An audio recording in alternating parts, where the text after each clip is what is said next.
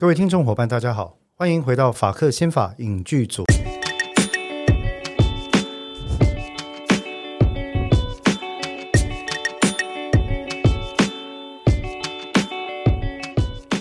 哎，各位听众朋友，大家好哈啊！感恩晚安，大家好，很好。哎，我是朱启林哈，恩地和的师傅哈，我是主持人黄兆律师。我们另外共同主持人主持人是大家好，我是邓作家。咱点作家了哈，点作家拍摄不是顶 哎，我这台语不好聊，我大概呃哎，各位，我们今天有一个例子，身为台湾人的邓作家，他不会发自己的姓氏来列姓边那念？丁。丁。硬。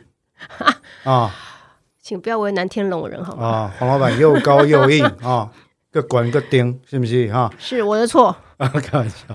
好了，没关系，开玩笑哈。但其实，其实这个台语这件事情，真的是，诶，在我们现在台湾有一点，有一点被，有一点被，有点没落了。就是说，也要听，也要讲的人哈，愈来愈少安尼哈。这是真可惜，但是不要紧哈。咱今天不是台语这波，虽然我一开始用台语做开场呢，纯粹只是呃为博各位会心一笑而已。那欢迎各位回到我们法克新法语剧组啊。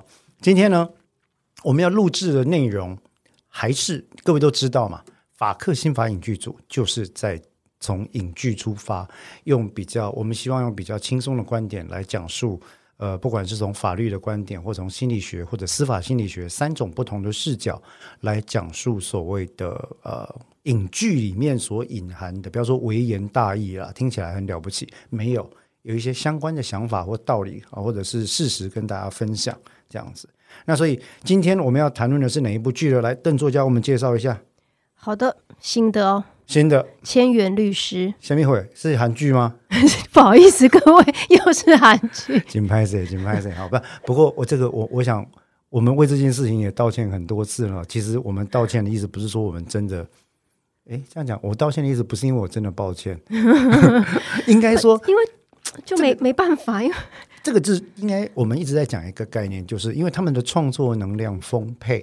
那对于法律剧这件事情，哈。他们的创作能量真的丰沛到一个，有时候你不知道该怎么讲。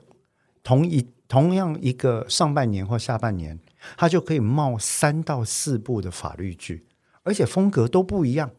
有的是惊悚，有的是喜剧，有的是类似犯罪推理好的类型，那有的就是正统的那种，要跟你做法律剧，加上法庭剧，加上不断的转弯、转弯再转弯的剧情。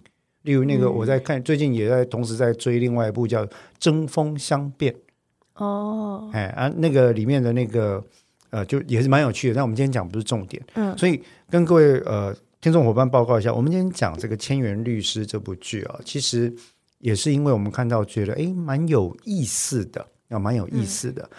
邓作家，你觉得这部剧虽然是韩剧哦，我们对韩剧当然没有不尊重的意思，而且《千元律师》其实我看了之后觉得很有趣。嗯，虽然目前还没播完嘛，哈，是他是正在，他是一个礼拜上一次吗？我也忘了。哎，好像我记得他目前的播放平台呢是在 Disney Plus，对，哦，Disney Plus。那各位如果有兴趣的话，也可以去 Disney Plus 的平台去订阅啊。嗯，它应该是每周会更新。那如果我没记错的话，应该是。呃，金曜日跟土曜日那是礼拜几？五六。好，它就是周五、周六更新。嗯，所以一周更新两集。哦。还有，如果我没记错，应该是它叫金土剧嘛。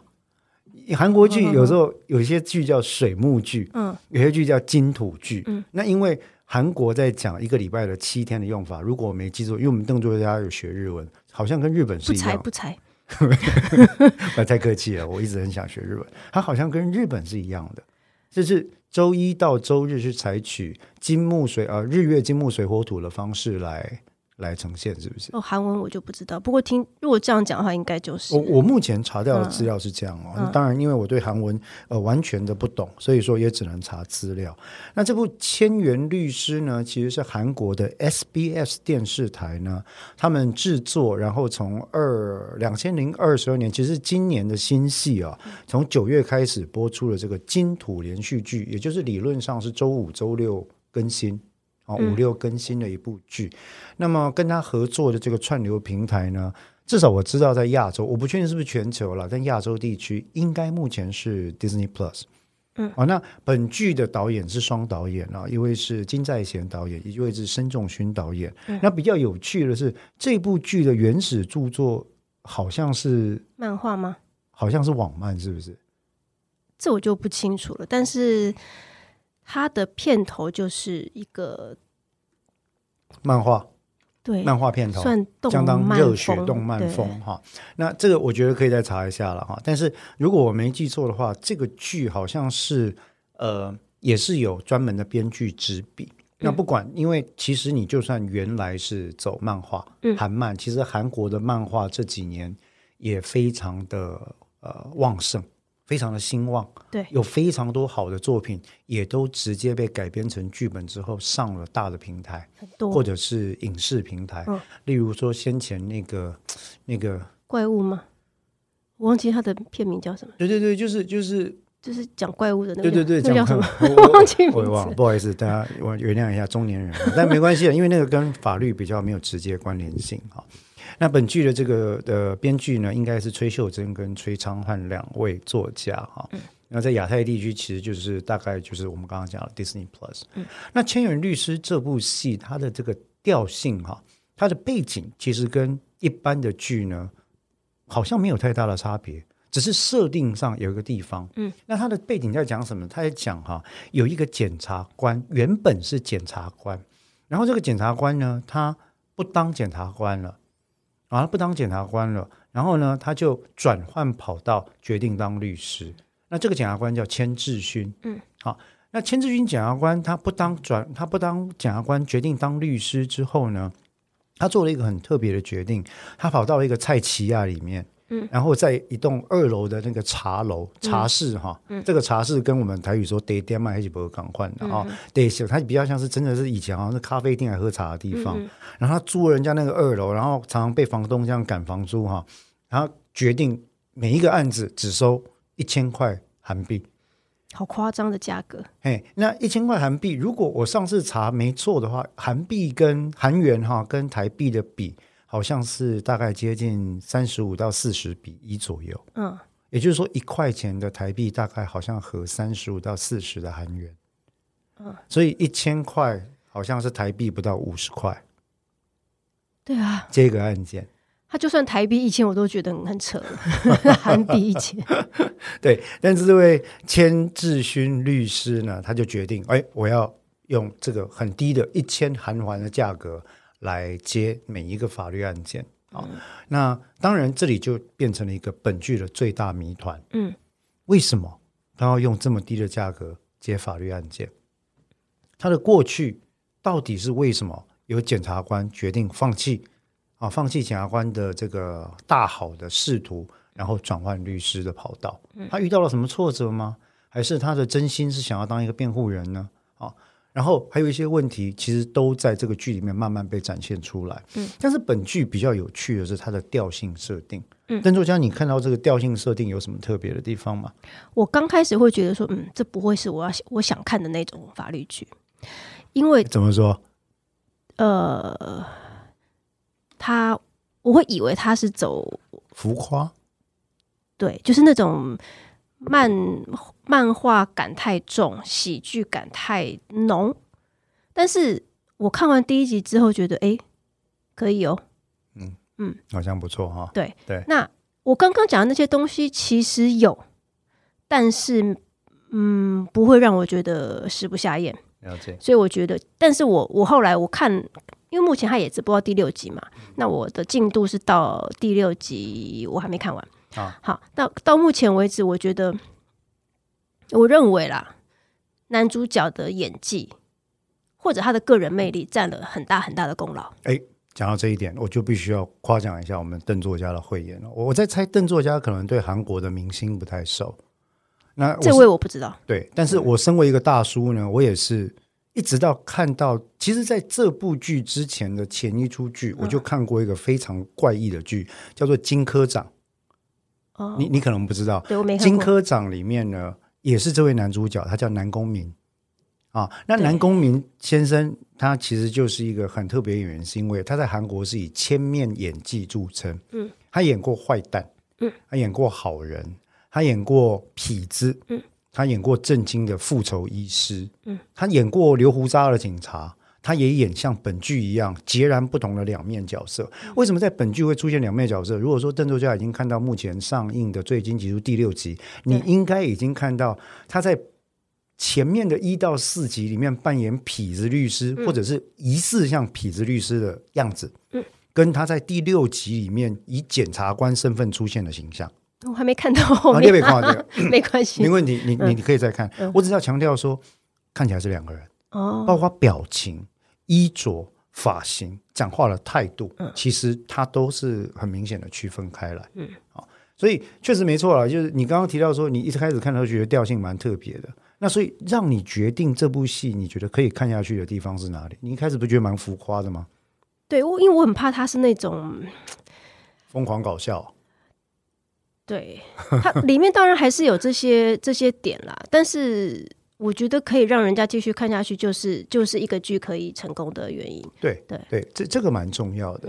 但是在看的过程里面，其实我自己在看哦，第一集坦白讲，我也担心，嗯，为什么呢？因为那个开场的歌曲跟嗯。动画开场的设定，让我嗯心里往下沉，往不自禁的往下沉了一下，嗯。就是说，哎，搞了这么热血啊、嗯。然后什么只收一千元为人民服务的法律英雄，嗯听起来好像中国的 广告词，我有点担心这件事情哦，什么要为人民服务之类的。然后他会把它搞成一个就是设定上很夸张，然后完全不合现实、不合事理的境。我我们都知道它是戏剧，但是嗯我们也上次也提到过，不要太夸张到一个难以相信的地步、哦。嗯结果看了之后发现，我的感觉跟邓作家是一样的，不会。嗯他当然是有很多刻意走轻松、幽默、搞笑的部分。嗯好那但是你会发现在讲述呃主线跟支线的案件案情上，嗯它是次序开展。嗯，而且每一段每一个案子也似乎都在帮我们揭开这个谜一般转任律师男主角他的心性跟他的过去到底是怎么一回事。因嗯。为这个问题太多了。嗯。哦，他的言行就让人搞不懂，嗯，然后他的态度就是让人搞不懂，然后看起来有时候很孬，有时候又很强势，嗯。然后收钱就只说一千韩元，嗯，哦，所以你会搞不懂说这个人到底是怎么样一回事，嗯，对，然后里面我注意到最大的一个特色是，他西装换了非常多套，据说是他自费制装的。如果如果是为了戏剧效果这样做的话，那这个演员我想真的是相当敬业了哈。那这位南宫明先生，其实他，呃，我们去查一下背景，就是说他其实呢，据说他在过往的演戏里面，因为早期出道的时候啊，长相有点像裴勇俊，他是戴眼镜的，早期早期非常早期的时候，那他是念机械。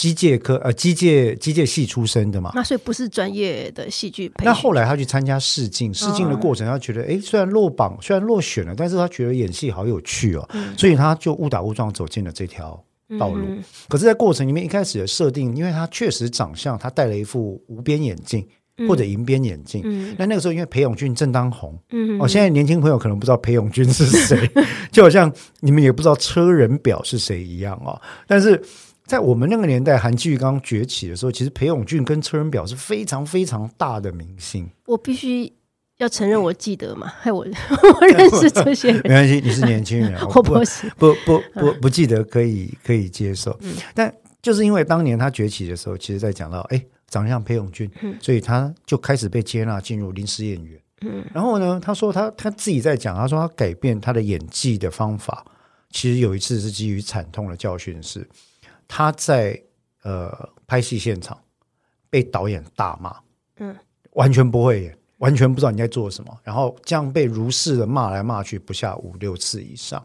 所以从那一次，他决定，好，既然我要吃这样饭的话呢，我就要认真的学一个做一个演员。他开始把剧本密密麻麻的做上他观察所得的记号，他的其他演员的演法、导演的指挥、原作的的注解，然后查到其他相关的资料，所以他的剧本变成了一个他的工作他心得的这个剪贴簿，嗯嗯那后来就被就被认为说，哎，开始好像这样的做法对他的演技是有正向的作用。那果然，后来开始演一些比较配角的角色，那到后来就渐渐渐渐进入主流市场，非常不简单了。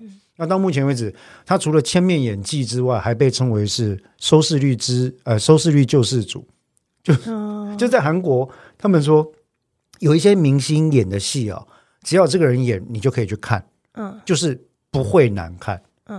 所以后来他们就觉得，哎，南宫明是一个收视率的救世主，有他在，好像收视率就会起来，因为大家相信他挑的是好戏，果然也还不错哦。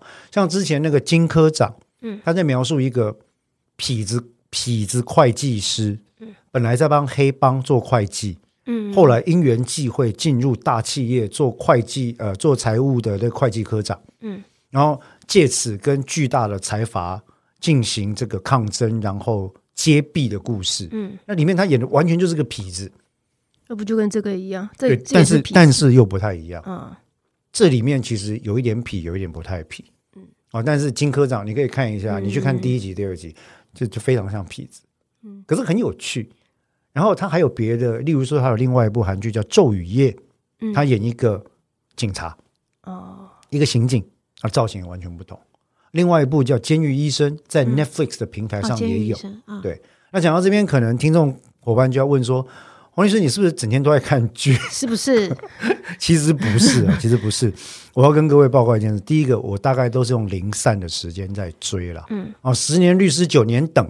嗯我在那边等停的时候没事干嘛？那就是除了案件我们在去之前都已经准备好了之外，有空闲的时间就看一下。嗯，然后只要让我，我的原则很简单：第一集的前十五分钟抓不住我，嗯，抱歉，那我就不看了。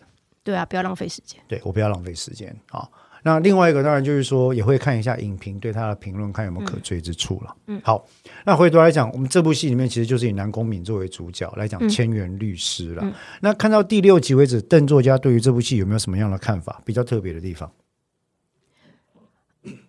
我比较好奇的是他，呃，到目前为止嘛，我没记错的话，只有一场法庭戏。但是以法律剧来讲，其实我觉得不用追求每一集都要有法庭戏。对，那我同意。对，那他像他的调性这样子处理，到目前为止哈，我必须说，他其实如果不是这个男主角的话，因为他这个这个剧就是很吃角色的个人魅力。你怕 hold 不住吗？不是男主角会 hold 不住，是吗？因为他太吃个人魅力了。如果说今天是那个剧情够厚的话，够重的话，可能还好。但是这个角色需要一个非常有个人魅力的人去撑起来。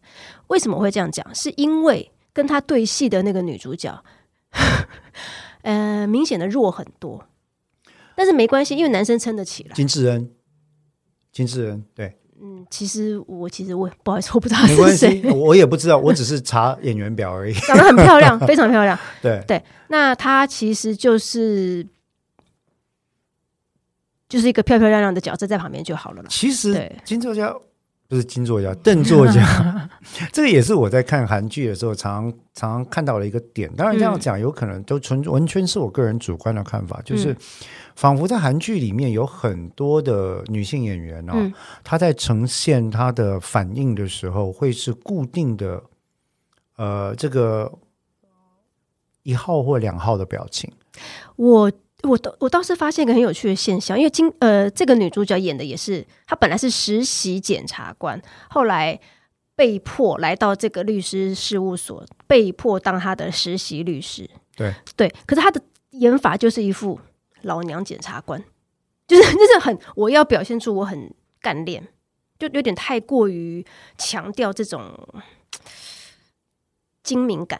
我的看法倒是比较不一样，是嗯因为这个女孩子的设定是，当然这也是整个故事弧线的一部分。这个女生的设定，她虽然是一个实习的呃审检辩啊，因为嗯在韩国他们的呃司法考试通过之后，司法研修里面就包括了四大领域，嗯法官、律师、检察官跟公部门。嗯嗯哦那其实以后台湾也会这样做了，以后台湾也会这样做。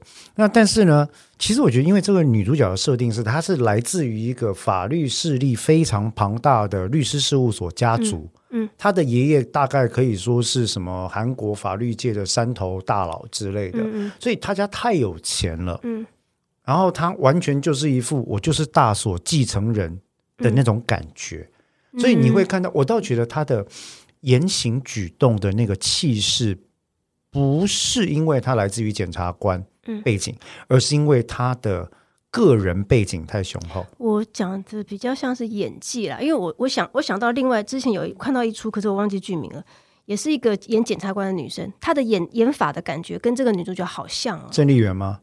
魔女的法庭不是不是不是，不是我忘了，但是我指的是他们的演法。如果今天我要演检女检察官，我好像就是这样演的这种感觉。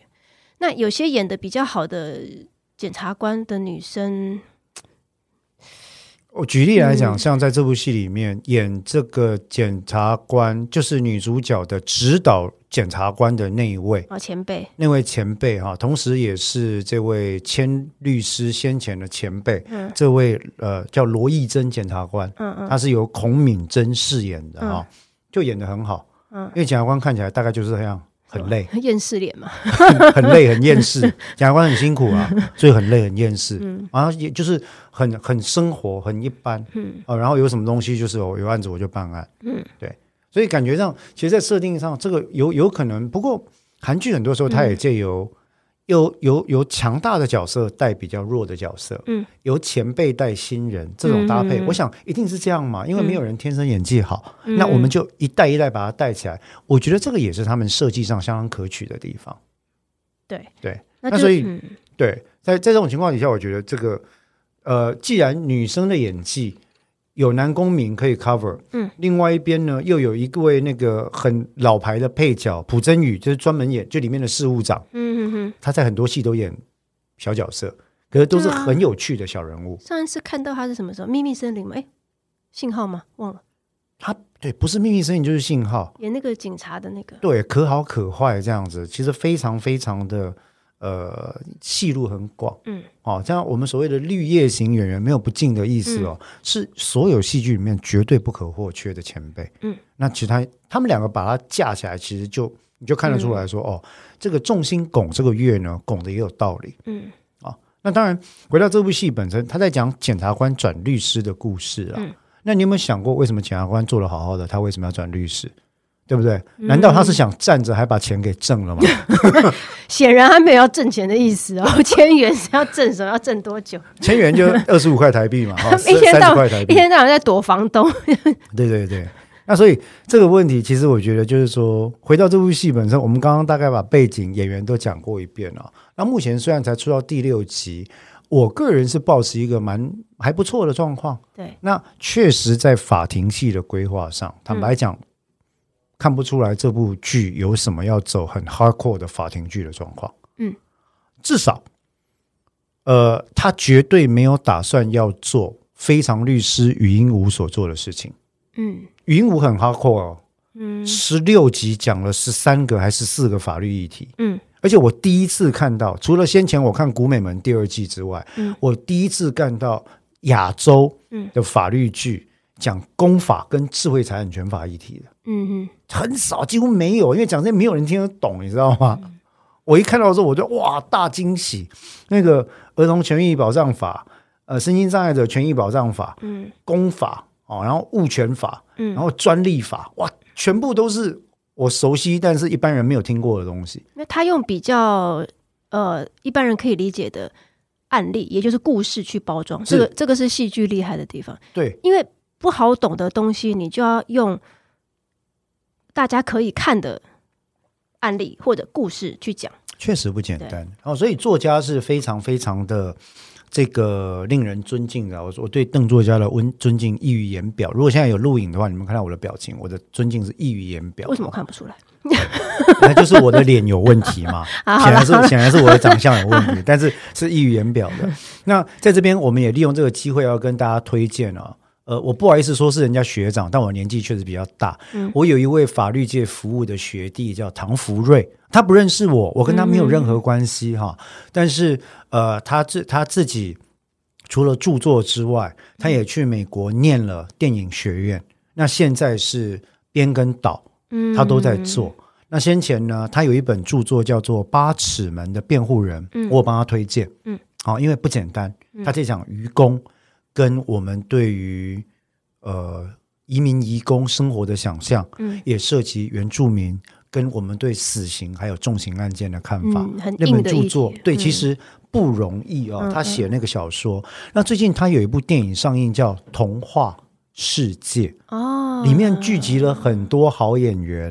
哦，哦像李康生先生，嗯非常优秀的演员，蔡导蔡明亮导演的的非常喜欢使用的演员之一啊嗯，合作的演员了，不能说使用啊。嗯。而另外一位是张孝全，嗯。哎，看到张孝全的时候，说到张孝全，邓作家的眼睛就放出光芒哈，因为有一阵子张孝全在帮某一个含酒精饮料做广告的时候啊，那阵子好像邓作家还蛮常喝这个含酒精饮料的。哦我不是因为他，我是因为他那个饮料九趴，好，我们这边浓度够。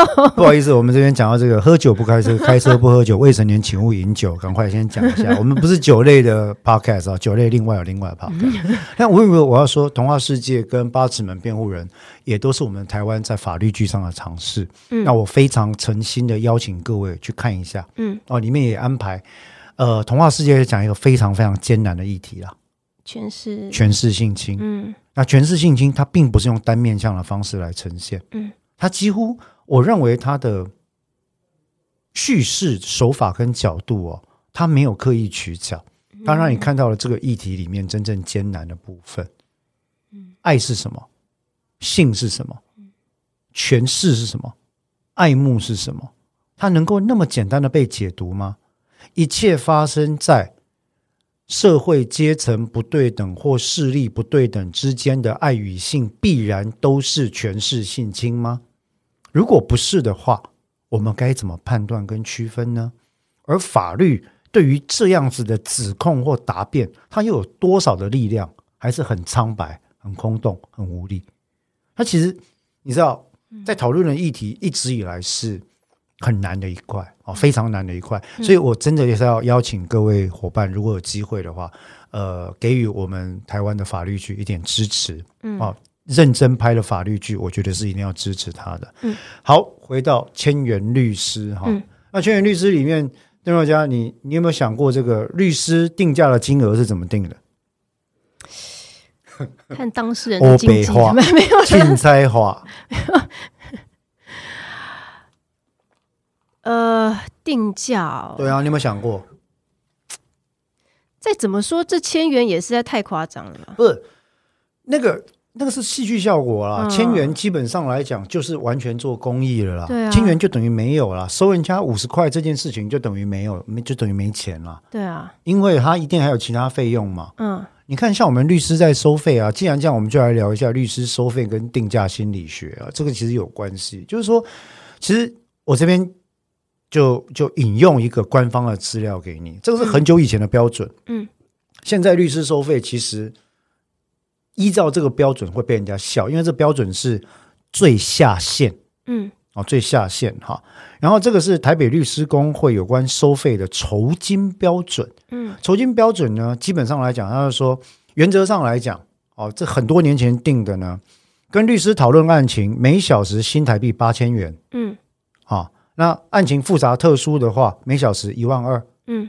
这都是参考值。嗯。然后到法院或者是接见羁押人，每一次至少新台币一万二。嗯。啊，然后要他写个函呢，两万，嗯，出具法律参考意见跟其他文件八万，嗯，然后出庭费一次至少两万，嗯，去一次庭啊，嗯。大概两万，每一件书状五万，嗯，然后调查一件证据五万，嗯。如果超过了你所在区域的地方法院管辖境外去办理事务的话，酌增百分之五十，嗯，就加百分之五十的意思了，嗯，哦，那这些酬金呢？嗯呃，办理民刑如果是民事案件的话，五十万嗯。一个省级。嗯，那如果是诉讼标的更高的话，再加。嗯。啊。所以基本上来讲，你就知道刚刚那个是不是硬性规范，那个是建议，而且是足顾足顾一讲哎，这是律师嘛？律师，可是我听说有一些，讲可以讲吗？当然可以就是讲 啊我听说有一些有一些，譬如说写状的，或者是出去跟当事人开会的，他不是律师，是法务啊。好，那这个就要看他是受到有牌的，像我们这种有牌依照律师法执行业务的律师的指派委任嗯的真正法务，嗯，还是没有牌，谎称自己可以办理诉讼事件，违反律师法执行业务的司法黄牛。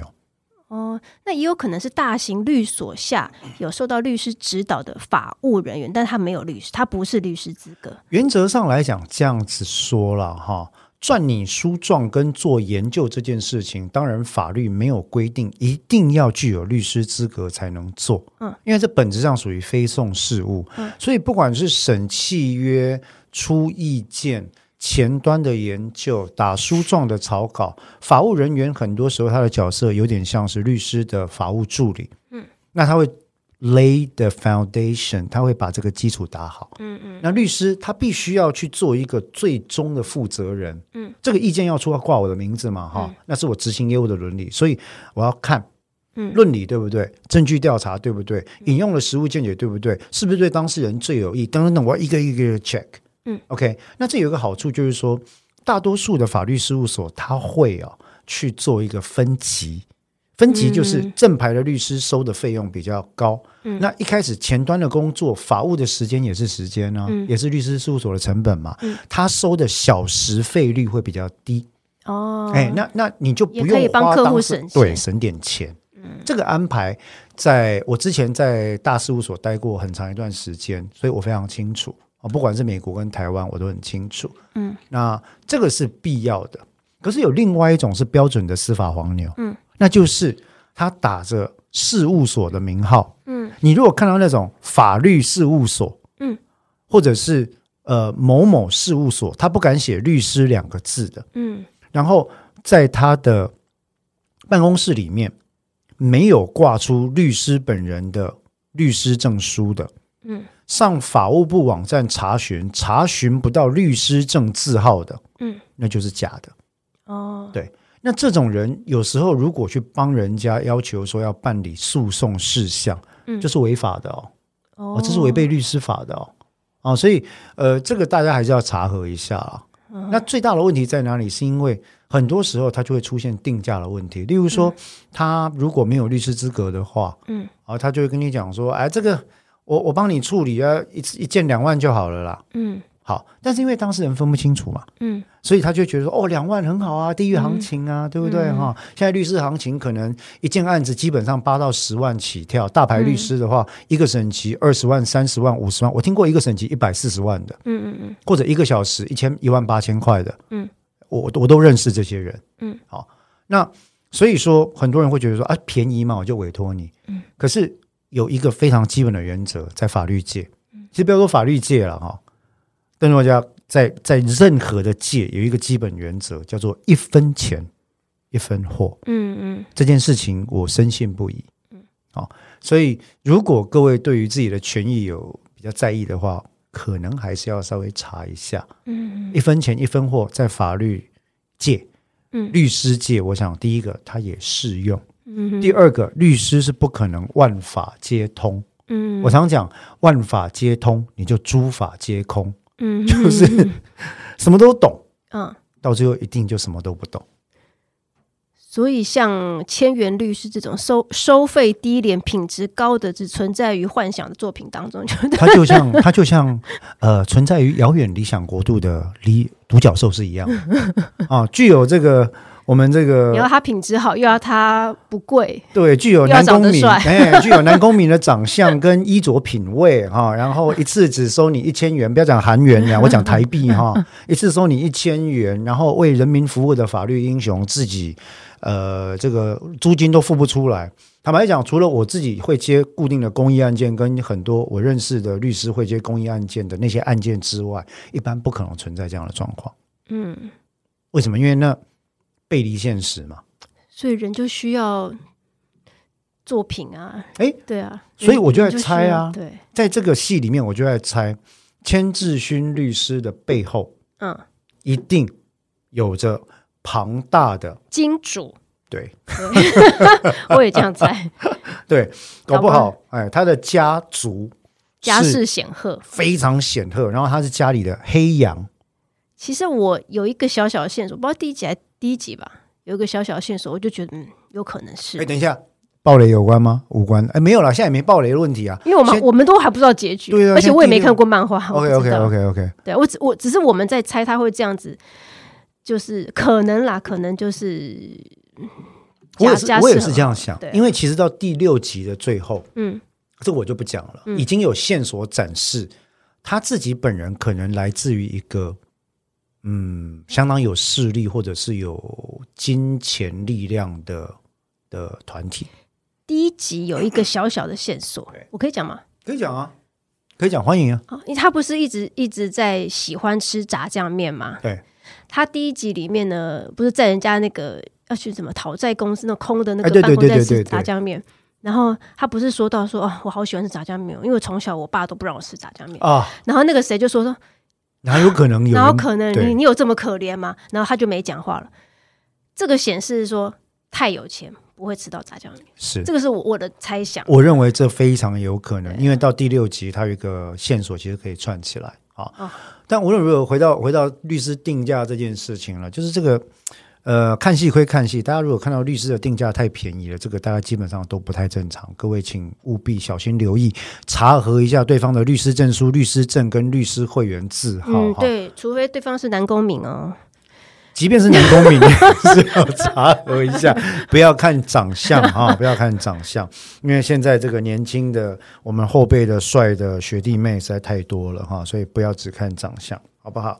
那有关于律师定价这件事情，你不觉得很好奇吗？嗯同样的律师办理类似的事件，对不对？嗯有人一审收五十万或一百万，有人一审收十万块，嗯法服一审给两万五千块。嗯那这些价格怎么定出？刚刚台北律师工会的那个那个酬金规范，我也大概跟大家分享。嗯，好，那你有没有想过这些东西怎么定出来的？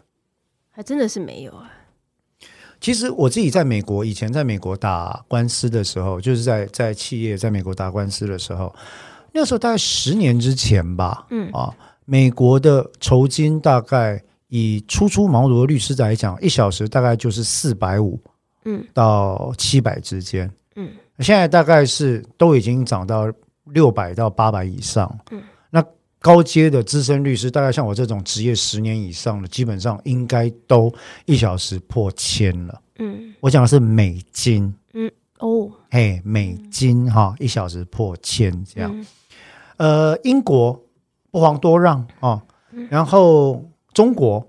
中国的平均律师费时数价格是台湾的三到五倍，嗯嗯。对，因为因为我有一阵子在中国教书，嗯对，是三到五倍。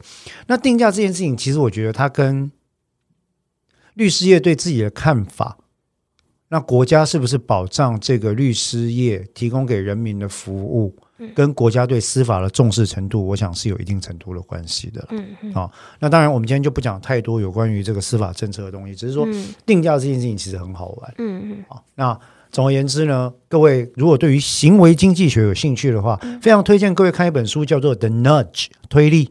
嗯它是我很喜欢的一个，曾经得过诺贝尔经济学奖，它就是以行为经济学的研究作为基础的那个作者。那台湾有中译版啊，嗯《The Nudge》推力。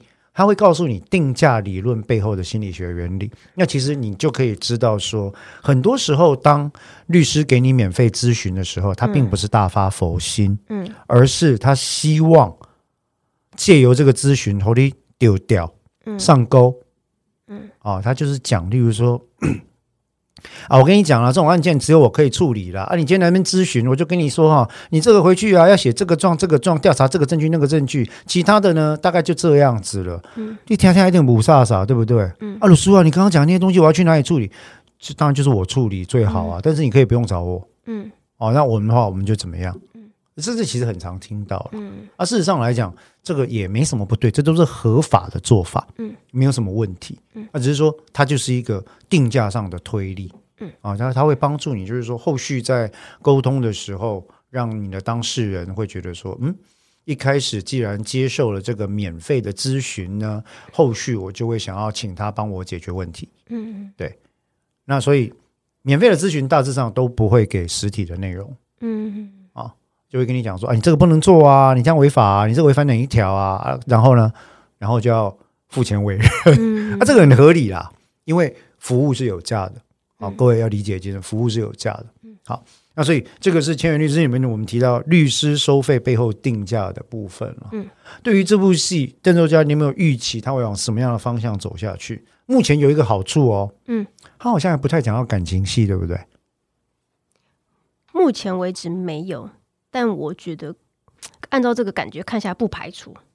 诶，可是我觉得，好像到第四五集那边，在在讨论到那个谋杀案的时候，嗯有一些场景刻意的，好像要营造，是不是男女主角之间有一点点的粉红泡泡？有一点要往那边走了啦。好像在树林那边的时候，有没有？对，可是我觉得现在讲可能还太早，因为后面不知道他要怎么，因为他本来就有漫画当那个，他他有他有漫，不确定，不确定。我觉得我们再查一下。但是啊，但是看起来，我觉得好像目前的调性不简单哦，可以维持而不需要这个粉红泡泡进来，是因为就像刚刚邓作家你提到的，男主角跟配角群，还有整个剧走向的架构，让他把这个、呃，有点像是笑看人生啊、半癫半狂的这个律师演的嗯。相当不错。嗯。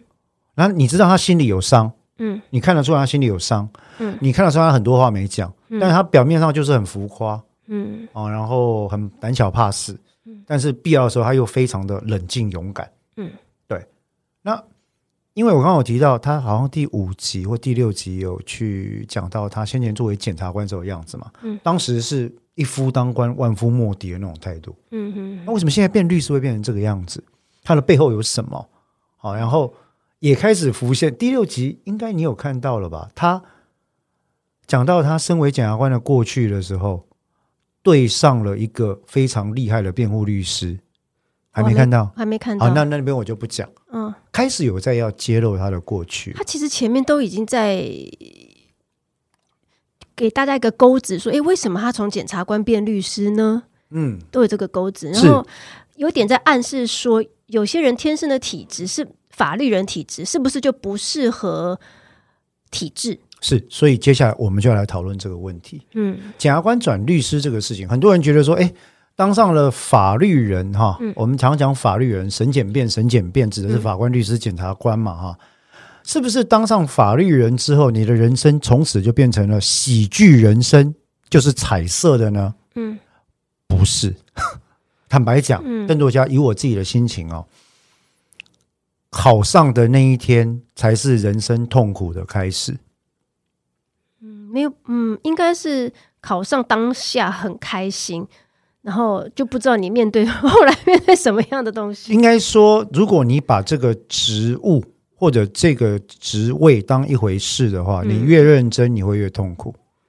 那嗯所以你刚刚提到的问题很有趣，就是说，你说有没有天生适合担任某个职务的法律人？我认为是有的。嗯法律人的个性这件事情跟，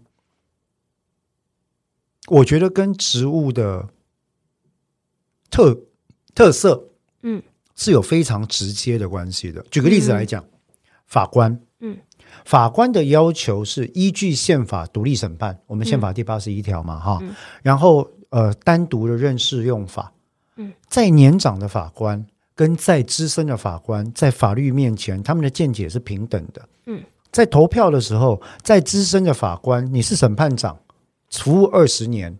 跟你是这个案子的受命法官，服务十年，你们评议的时候投票一人一票，嗯，谁也不赢谁，嗯，对不对？当然里面有一些个人考虑的因素，这我们不讲。那法官这个职务本质是这样，所以法官强调什么？抗压力，嗯。耐得起孤独，嗯。对于法律的深刻理解跟热爱，嗯，以及很高很高的独立性，嗯，独立性这件事情是法官的骨干，嗯，所以对我来说，我觉得说，哎，我这种个性的律师可能比较适合转任法官，因为我喜欢独立，嗯，我喜欢不受干涉，嗯，我喜欢我对法律有一定程度的感情，嗯，所以以我自己的例子，我会认为，呃，我我的个性可能比较适合，嗯，但这并不是说法官之间就没有其他的牵制力量，或者管和考核，嗯。的状况在里面，嗯。啊，只是法官独立性就会变成非常重要的一个骨干概念，嗯，可是检察官不一样哦，嗯，邓伟家，你想象中的检察官是过了什么样的生活？很忙很累啊。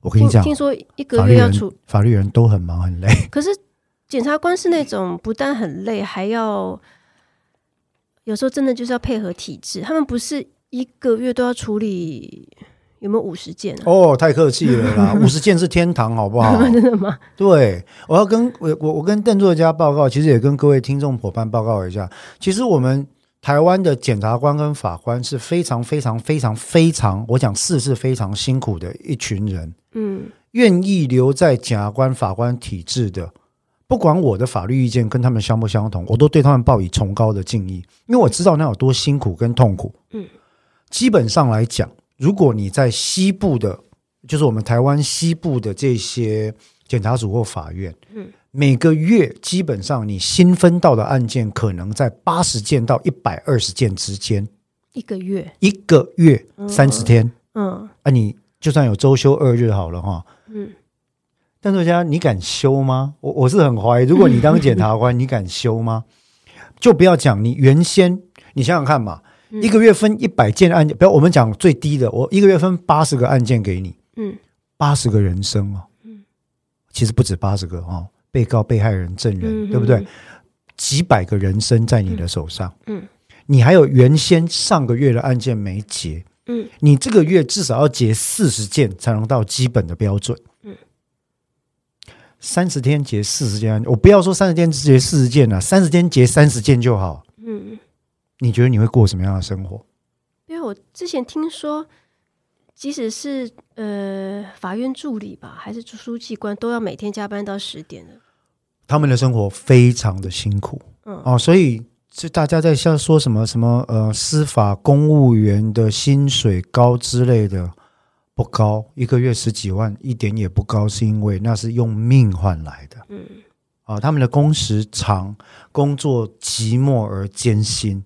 这个我真的想请各位给给司法公务员一点理解跟掌声。嗯，哦，不要因为意见不一样，或者说有些人曾经有过这个有缺陷的行为，就一竿子打翻一船人。嗯但是我们刚刚也提到，这跟人的个性很有关系，因为我说法官很适合有独立个性的人来做。嗯，但是独立多了，很多时候会变成听不进去别人的讲话。嗯嗯嗯，啊、会变得有点对独断。是不是所有人都这样，但有时候这个职业会让你这样。嗯，对。相反的呢，检察官他就很注重一个固定的特色，叫做命令链与上命下从的关系。嗯，我们在检察检察官的这个界里面有一句基本的讲法，叫做检察一体。嗯你有没有听过？没有人会讲司法一体啦，讲司法一体，法官就跳起来了。嗯啊检察一体是什么意思呢？一个检察组，一个检察署底下，上可能从检察总长，好、然后法务部长、检察总长，呃呃，法令跟法政二元嘛，哈，法务部长、检察总长以下，我们对于案件的追诉看法、起诉的标准，然后强调的界限、管考要一致，嗯上命下从，上命下达。嗯这种行政一体的概念、检察一体的概念是检察体系的核心。嗯，就是如如心使弊，如弊使编嘛。嗯所以你可以想象，检察一体是这样来的。这也是为什么检察官办的案子，上级的检察官他的老板有法定的权利，要求他说：“邓作家，你这个案子不要办了，给黄作家办。”嗯啊，或者是邓作家这个案子我要拿回来，我来办，有这样的状况。嗯，啊，职务承继权、职务移转权，这个都是检察官的特色啊，这不是只有台湾有，坦白讲，全世界的检察官或多或少都有这个性质。你看韩国，你看日本，你看美国，美国更明显，美国还要选举嘞。嗯美国的独立性更低。我们之前讲到捍卫雅各的时候，嗯，老板为什么他们检察长为什么这么的追打的这么凶？他要选举啊，嗯他不能不表态啊。台湾的检察官没有面对这样的压力，所以独立性理论上来讲，大概就是受到法务部以上所定下来对这个案件看法的呃一些些的关联，嗯，影响判断而已。哦，没有那么明显的利害冲突在里面。嗯，那这是检察官的特色，一体性哦，一体性大局啊，对他们的重要性。那强调这种大局的概念呢？你看韩国，只要讲到检察官的剧，一定会告诉你检察官干的有多辛苦。检察官动不动就被叫到主任检察官、相越检察官那边去去立正站好，然后被人家干掉，然后一直不断的骂他，就是低头在那边。你看《秘密森林》，嗯，还可以丢东西，对检察官丢东西哦。你看那个《魔女的法庭》，你看我们今天看的这个千元律师先前。千志勋在当检察官的时候，他是你的老板，他就是你的老板。哦，检察官的待遇，呃，有没有真的比较不会受到职场的霸凌，很难说。嗯，但是台湾据我所知是比较好的，没有到韩国那么那么大的状况。台湾相对来讲，哈，我们现在。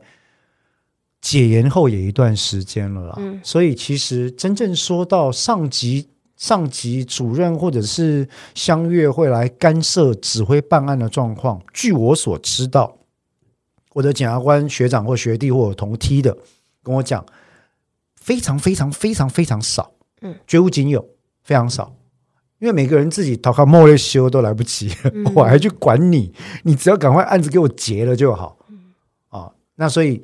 台湾坦白讲了，大家都嫌台湾司法，嗯，我个人了解起来啊，台湾的司法并没有输韩国跟日本太多了。亚洲里面，我想这三个国家是最先进的。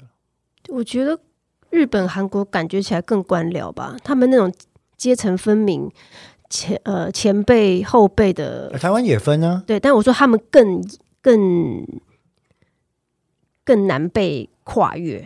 我是我有认识韩国检察官，没有认识日本检察官，所以这个、嗯这话我不敢讲嗯啊。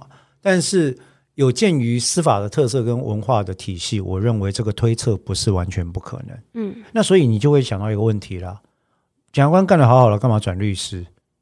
你能想到的第一个理由是什么？不爽呆，北宋卖者，对不对？不爽最大哈。那就像我们在千元律师里面看到的嘛。嗯他其实还蛮油滑的啊，他的老板骂他，他就说啊，我就真的睡过头，忘了，我以为下来就是怎么样，没想到是这样。嗯哦、他就他就他就认为他的老板不会打他嘛。嗯可是我们在看别的剧的时候，里面有演到法官资深法官在打之前法官哦，他们韩国不叫打，嗯踢你的脚胫骨，嗯，你有看到吗？我没看到。我你没看到好，那就就像这样的情况，或者很很粗暴的用言语对待的这种情况，我认为在韩国职场上不是不可能存在，但我认为在台湾啊，以台湾人或者我们法律人比较悍的状况，这是不太可能的。嗯。我不敢想象，嗯。台湾有学长检察官敢对学弟检察官动脚，踢他的脚胫骨，嗯。哦，或者是把他骂的狗血淋头，在大家面前私下骂，我觉得多少会有，嗯。但是大家面前我看这个大概不容易，嗯，啊，那无论如何，你讲的第二理由啊，嗯检察官转律师最大理由是什么？没送，对不对？对啊，对啊？一天到晚就是 绑手绑脚。第二个理由你觉得呢？不想担任检察官，比较自由啊。呃，可以这样讲啦，就是说比较自由有两种方面，一种是听令嗯上啊，但这一点我觉得在台湾可能没有那么严重。嗯，我认为最大的第二个理由是积案太多，对，积案太多嗯这件事情剥夺了大部分检察官的人生当中的一切。嗯那我自己所知道，认真的法官、检察官浑身是病的，真的不少。嗯你想想看，你一天要工作十二到十四个小时嘛？嗯，你想想看你，你呃，从早上八点半到办公室开始办案，一个一个礼拜可能定三个下午开庭哦，三个上午下午开庭，剩下时间都在办案、写判决、写起诉书、写侦查、侦查的这个证据调查等等。然后如果是检察官的话，你还要跑外勤，你要勘验，你要相验，然后你要执这个强制处分庭。啊，等等，就是你要做一大堆事情，你要看尸体，嗯，检察官看尸体是很正常的事情啊，嗯，啊，有些时候你要指挥调度、冲搜索，嗯，哎，那这个生活非常累，嗯，而且你说一个月十几万薪水，哪有多？没有多啦，一点也不多，非常辛苦哈。那所以积案这件事情，第一个当然就是自由度，第二个是积案嘛，嗯，会让他不想当检察官，嗯，接下来是最大的第三个因素。嗯。千元律师的相反提示，千元律师的相反，千万元律师，钱呐、哦、如果是为了钱不当检察官，他也没有啊。哦不不不不不，千元律师是一个完全跟现实相反的情况。嗯在韩国、日本、台湾都有一个特殊的现象，叫做钱官现象，但在韩国最严重。对我第一次听到这个词，就是从韩剧。事实上，第一次真正在严重的演这个戏，是一个我不忍再看第二次的电影，叫《熔炉》。哦，在熔炉里面呢，被控的这一方就是利用了钱官现象，嗯去找到刚退下来当律师的司法官，嗯去当辩护人。嗯那因为韩国，韩国很夸张哦、嗯哦，韩国他们甚至曾经有不成文的例子是。如果你刚从司法官，不管是检察官或者是法官退下去，你刚开始当辩护人的第一个或前几个案子，嗯，他知道你的资历的时候，他要判你赢，或者要哈给你有利的待遇，那真的是潜规则。韩国才会有的这种潜规则。那我我自己在查这件事情，我发现钱官问题在韩国非常严重，他们为此特别立法，嗯遏阻这个现象。那在日本跟台湾呢，我没有听过有这么严重的案例。嗯，但是日本跟台湾也很容易出现钱官迷信这件事情。嗯哼哼，对觉得觉得你比较有人脉，有裙带关系。你想想看嘛，嗯，你是律师，我也是律师，可是我们都是律师证，为什么？么他要去找承认检察官或法官的律师？为什么在广告上有人要打我承认法院或者是承认地检署？嗯，他在暗示什么？邓作家，你想想看我。比较有办法，我可能会有关系，你的案子会比较好。那你讲了，我没讲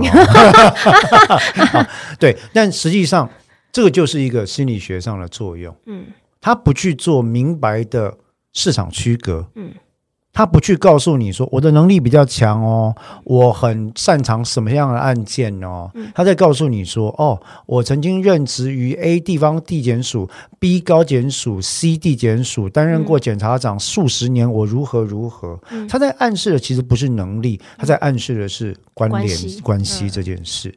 那我认为这是不 OK 的。嗯。不 OK 的最大问题是，它伤害了律师这个行业整体应该以专业能力作为评判基础的一个标准。嗯它误导了人民，会认为有关系就没关系，没关系才有关系。嗯事实上，我必须要强调一件事情：以今天我对台湾司法的信心来讲，嗯，你承认检察官或法官，根本没有人会给你 special treatment。在台湾，这样讲反而是呃肯定了台湾的司法，我我肯定，对，因为我们不会受到前观影响。坦白讲，嗯十五年前我不敢讲，嗯但是在我职业的这些年间，我这其实十五年前我就在处理很多法律案件。我这这十几年看下来，我认为其实台湾司法的进步虽然很慢了哈，但是是显然在进步。嗯我认为它是东亚最值得信赖的司法体系之一。虽然大家都不满，嗯，但是你看看我们的隔壁邻居、嗯。身边的人，台湾的司法其实大概是最值得信赖的司法体系之一啊。嗯嗯。第二个，前官的影响这件事情哦，我也看过检察官退下来的律师在法庭上被法官骂的狗血淋头的。嗯，大律师，你连一个书状都不交，讲话都讲不清楚，你确定你接近你的当事人真的没有侵害他权益的问题吗？我听过法官直接这样讲，那个人是检察官刚退下来的，嗯。啊，当然是打哈哈啊，啊，有的有的有的人还会试着要拉关系，我也听过告诉代理人就是检察官退的哦、或者法官退的，直接在法庭上说，哎，学长，法官当场翻脸。嗯。你不要叫我学长，你是律师，我是法官，嗯。我们在法庭上就是执行职务，我跟你没有学长学弟的关系。嗯，那我讲这个例子是要讲一件事情，就是说，虽然有些我认为不当的行为是法，有些退下来的法官、检察官会利用他先前担任法官、检察官的名义去招揽业务、招揽客户。当然，某一程度也是利用了台湾人民对司法无知或所知不多的迷思啦。嗯，因为很多人就是会相信说，啊，依照各这个检察官啊、法官啊靠法度。嗯，其实，在台湾的司法几乎已经没有差别。嗯，啊，甚至有时候法官会更加的严谨看待这件事情。嗯，因为要避嫌嘛。嗯，对，所以我自己遇过的情况是不存在所有的所谓的差别待遇。嗯所以这个所谓什么法官、检察官退下来的律师可以受到差别待遇或者特别的呃什么关联性，可以先得知侦查或审判的内容，可以私下找吃饭。抱歉，台湾可能没有办法。韩国我不敢讲，台湾没有办法。嗯，哦，所以听众朋友，大家也不需要再迷信这件事情了。嗯，哎，我觉得你还是详细的拿你的案件去检查一个律师最好的标准是他的专业程度跟他对这个案子的认真程度。嗯，这个还是比较重要。至于走什么关系的哈，如果跟你案是有关系的，其实他大概就是司法黄牛。司法黄牛有些没牌，有些有牌。有牌的大概那些人很多都被揪出来了。我们先前看很多司法官员跟一般的律师混合贪污的案件，很多都跟司法官退下来当律师的有关系。嗯，所以司法院对这个伦理风气其实非常重视啊。嗯，这种前官的状况，大概在台湾嗯不太有空间。对啊，几乎没有听过。那所以你看，我们今天讲这个千元律师，其实讲了很多检察官转的议题啊。嗯。那坦白讲，我也曾经被问过 要不要转检察官，嗯。但是就就一个很资深的大学长在问啊，嗯。那我就说，我说啊，感谢台爱，感谢台爱，我有我知道我有这个资格，但是哈、我个性真的不行，我个性不 OK，因为就像刚刚邓若亚讲到的，检察官着重一体性，法官着重独立性，嗯，律师着重什么？自由，嗯嗯嗯你的法律见解自由，你要勇于挑战体制。律师的特色是这样：你的职业自由，你的信念自由，你的做法自由，只要不违法。嗯，但是你要勇于挑战体制。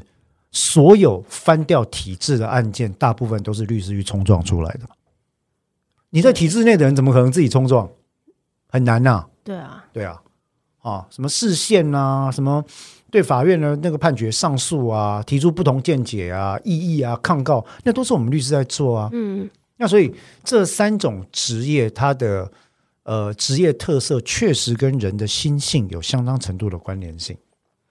这也是一个很有趣人格心理学跟职业之间的关联性。因为有些人的个性本来就适合独立，或者是呃，就类似像创业这样子。那有些人喜欢待在体制，喜欢待在大组织，因为他有安全感。对对，端啊没有对错，对啊，没有好坏，端看个性。嗯，好，那所以呢，我们今天在讲到这个千元律师，我们大概聊到了有关律师的费用的定价，嗯，有关这部戏本身一些有趣的点呢，包括它戏剧之处啊。